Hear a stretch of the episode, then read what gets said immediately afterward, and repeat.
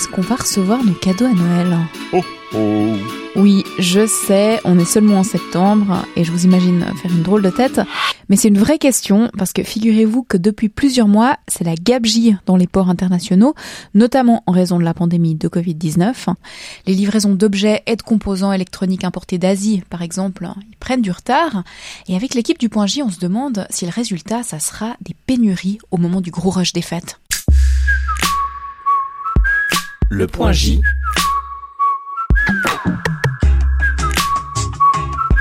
Hello, c'est Jessica Vial. Déjà, il faut savoir qu'environ 80% des biens qu'on consomme dans le monde, ils sont transportés par voie maritime. Ça, c'est ce que dit la Conférence des Nations Unies sur le commerce et le développement. Du coup, quand il y a un grain de sable plus ou moins gros qui se coince dans la chaîne d'approvisionnement, au hasard une pandémie, ça crée des bouchons. Alors, petit topo de la situation, depuis 2020, il y a un phénomène d'hypercongestion dans plusieurs ports chinois. Certains ont dû être fermés à cause du Covid. Il y a aussi des embouteillages dans les ports californiens, en particulier le double port de Long Beach, Los Angeles. 50 navires qui seraient en attente. Et ça, bah, ça se répercute aussi en Europe avec un manque de postes à dans certains ports.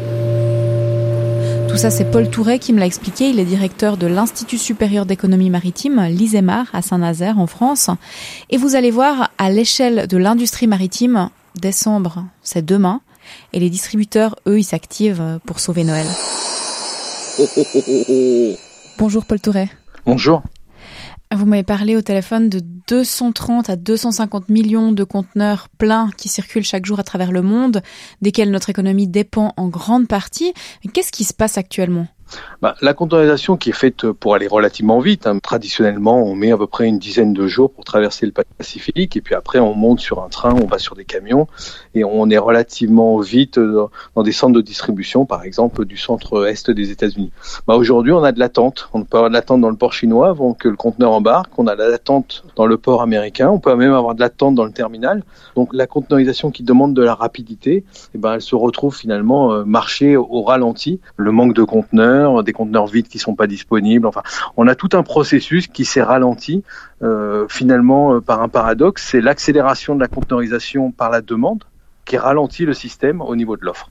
Et ça a quelles conséquences euh, sur la consommation, disons, en Europe ou aux États-Unis par exemple? Ah, En fait, c'est justement l'inverse, c'est-à-dire c'est la surconsommation américaine qui est en train de provoquer un dysfonctionnement général. Euh, les Américains qui n'ont pas les moyens forcément, par, à cause des interdictions, euh, de prendre un bateau de croisière, d'aller dans un parc d'attractions, d'aller au cinéma, au restaurant, se retrouvent avec euh, beaucoup de dollars disponibles qui se transforment en achats dans les supermarchés ou dans les centres de distribution, qui se transforment par du produit Made in China qui traverse le Pacifique. Et finalement, ce sont les consommateurs américains en consommant beaucoup massivement et en même temps qui sont en train de provoquer finalement une, une congestion du, du système portuaire et du système maritime, notamment dans, dans cette partie du monde du point de vue européen, si on donnait une image, hein, si les Américains sont des cigales, les Européens sont plutôt des fourmis.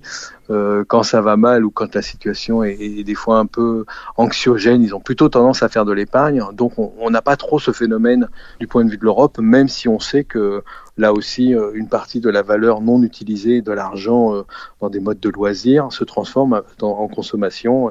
On voit d'ailleurs des phénomènes de pénurie citer par exemple les, les vélos qui manquent dans les grandes marques de distribution parce qu'on a une très forte demande de certains produits euh, avec euh, ces temps particuliers des crises de la Covid. Un autre facteur de cette congestion, c'est le prix du transport maritime, le fret, euh, qui a augmenté. Pourquoi? Parce que les armateurs, c'est-à-dire les personnes qui s'occupent de l'exploitation commerciale d'un ou plusieurs navires, ils ont décidé de ne pas baisser leur prix malgré la crise, alors qu'en général c'est ce qui se passe, hein. on brade ses prix pour essayer de gagner au moins un petit peu d'argent. Et de leur côté, les chargeurs, donc les personnes physiques ou morales qui embarquent les colis, les biens ou les matériaux à bord des navires, eux, bah, ils veulent disposer de la marchandise, ils sont donc prêts à payer ce prix-là. Paul Touret, vous pouvez nous expliquer pourquoi? Si vous voulez, il valait mieux accumuler un maximum de marchandises dans les centres de distribution en disant tant que c'est ouvert et tant que les consommateurs ont de l'argent, on pourra vendre cette époque de Covid est à la fois une époque de surconsommation, mais aussi une époque de, si vous voulez, de court-termisme où on ne sait jamais comment le mois prochain, les mois mhm. prochains seront faits. Donc ça a tendance à guider tout le monde sur une espèce d'urgence, et l'urgence, eh ben, c'est un rapport de force favorable à celui qui maîtrise le temps, et donc une augmentation des prix du transport. Est-ce qu'il y a le risque qu'on ait des retards pour les fêtes de fin d'année, par exemple? Avec la globalisation, on a fait le choix, enfin les industriels ont fait le choix de, de, se fournir sur des marchés chinois ou asiatiques qui demandent effectivement des processus de transport assez longs. Avec cette crise-là et le phénomène d'embouteillage et de ralentissement, bah, on peut avoir des retards. C'est-à-dire si les distributeurs n'ont pas pris le temps de, de commander euh, à leurs grossistes ou à leurs fabricants chinois, les marchandises vont mettre du temps. Et comme euh, le système en plus est privilégié sur les États-Unis, par exemple, beaucoup de conteneurs sont repositionnés sur le marché américain, il peut manquer des conteneurs sur l'Asie et l'Europe. Donc il est probable qu'on ait un certain nombre de pénuries ou, des calendriers très justes. En plus, si on y ajoute euh, les pénuries de composants électroniques ou la forte demande, on peut avoir une demande de Noël qui est moins satisfaite que les autres années par ce phénomène effectivement de ralentissement du processus logistique dans une surconsommation mondiale de produits manufacturés. Oui, alors Paul Touret parle de pénurie de composants. Il y a certains distributeurs qui peinent en ce moment encore à se faire livrer des produits qui contiennent des puces.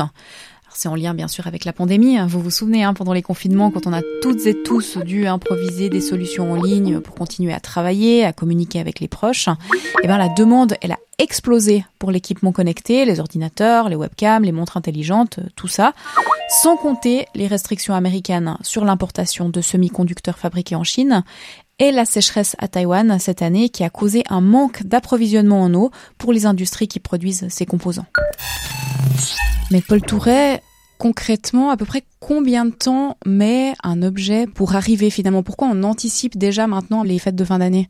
L'avantage de la conteneurisation, c'est qu'on connaît le temps. C'est-à-dire, en gros, il faut 20 à 25 jours pour venir euh, d'Extrême-Orient port à port. Si on imagine pour un distributeur suisse de produits euh, commandés sur le marché euh, chinois, on pourrait dire une semaine de logistique en Chine, à peu près un, mois ou une vingtaine de jours pour revenir jusqu'à Rotterdam, et encore 5-6 jours pour venir à Bâle et après dans un entrepôt du nord de la Suisse. Donc on va dire qu'il faut en un mois et demi à peu près. Tout ça s'inscrivant dans un timing qui est relativement connu que les chargeurs. Aujourd'hui, comme ils ont peur de dépasser par le temps, ils, commandent de plus en plus tôt, mais comme tout le monde le fait en même temps, eh ben voilà, ça entretient la congestion. Traditionnellement, ça prenait en gros du mois de juin, fin juin, on va dire presque à la mi-octobre, les chargeurs, les négociants, les grossistes avaient du temps pour, pour faire leur, processus. Aujourd'hui, on a une impression de presque d'hystérie dans la gestion euh, dans la gestion logistique, tout le monde ayant peur de phénomènes X ou Y de congestion et de fermeture, ce qui peut être autant la fermeture de l'usine que finalement la fermeture du centre de distribution lui-même. Mais c'est quelles marchandises exactement qui sont concernées par ces retards? Ben, on sait bien que c'est le, le, travail des grossistes, c'est d'accumuler tout ce qu'on consomme, notamment pour les périodes des fêtes. Les Européens concentrant ça essentiellement sur la période de Noël, les Américains ayant euh, Thanksgiving euh, à la fin du mois de novembre. Et on sait aujourd'hui, avec les phénomènes de Black Friday, de consommation numérique, que la fin de l'année est une sorte d'apothéose de la société consumériste occidentale, et, donc forcément on a des ralentissements. Alors ça peut concerner notamment les jouets, tout ce qui est dans l'électronique euh, musicale ou, de loisirs, en rajoutant en plus les phénomènes, si on parle des consoles, de, de mal évaluation par les industriels de la demande mondiale.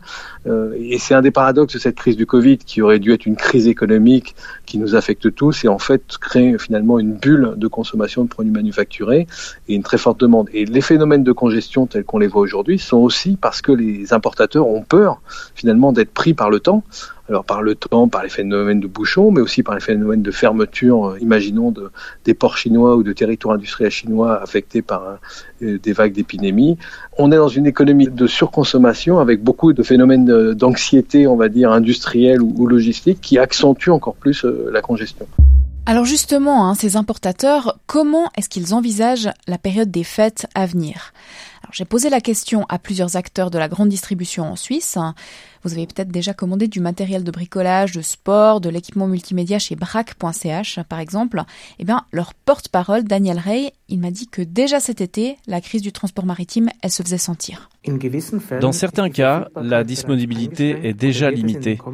Les embouteillages peuvent concerner des fournisseurs isolés ou des groupes de produits entiers, par exemple les ordinateurs portables, les moniteurs, smartphones, les composants d'ordinateurs, les imprimantes, les accessoires, les appareils photo et leurs objectifs, les produits euh, Wi-Fi ou en réseau, les articles de modélisme ou télécommandés, les ustensiles de cuisine ou les machines de découpe pour les loisirs créatifs. Nous pensons que la situation ne s'améliorera que dans le courant 2022. Il est donc conseillé aux consommatrices et consommateurs de s'y prendre suffisamment tôt pour commander ces articles. Bon alors peut-être qu'il faut commencer la chasse aux cadeaux maintenant Mais certains distributeurs ont aussi pris les devants en prévision de Noël. Écoutez ce qu'on m'a répondu au service presse de Manor par écrit. Oui, nos collègues des achats ont réagi rapidement. Ils ont passé les commandes pour les articles de Noël plutôt que d'habitude. Il est difficile de faire une déclaration pour Noël dans la situation actuelle car il y a des problèmes très pratiques. Par exemple, des conteneurs manquants en Asie et des retards ou un nombre insuffisant de bateaux sur le trajet aller-retour entre l'Europe et l'Asie. Et puis on m'a dit à peu près la même chose chez Digitech Galaxus. Difficile de savoir pour l'instant à quoi ressemblera Noël.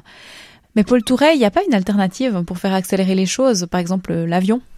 Alors l'avion, traditionnellement, on était à 5 ou 6 fois le prix. Comme le prix du transport maritime a élevé, euh, la différence est un peu moins forte. Non, la meilleure solution, c'est le ferroviaire. Le problème, c'est que le nombre de wagons dans un train n'est pas très important, mais on peut multiplier ça. Aujourd'hui, on doit être à peu près à un million de conteneurs, par exemple, entre l'Asie et l'Europe quand on est à peu près à 14 ou 15 millions du point de vue maritime. Donc euh, la part du ferroviaire est limitée, mais elle peut se développer ces prochaines années. Merci Paul Touret. Alors, est-ce qu'on va recevoir tout ce qu'on a commandé pour Noël? Bah, En tout cas, les distributeurs font en sorte que ça soit le cas. Mais il me reste quand même une question. Est-ce que ça aura une influence sur les prix? Oui, il y a un risque. En raison de l'augmentation de la demande mondiale, de l'arrêt de production ainsi que de la hausse des coûts de transport, il est fort probable que les prix des fournisseurs concernés subissent une augmentation.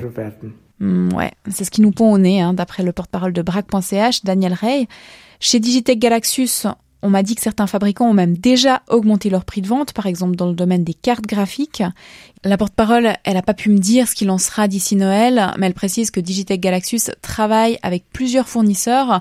Le but, c'est d'éviter partiellement en tout cas les goulets d'étranglement et du coup l'augmentation du prix pour les clients.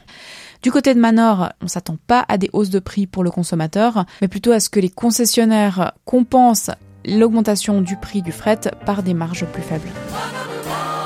Bon, et si ça vous embête, cette course aux achats de Noël qui commence toujours plus tôt, eh bien, pensez local. Ça sera mon choix en tout cas.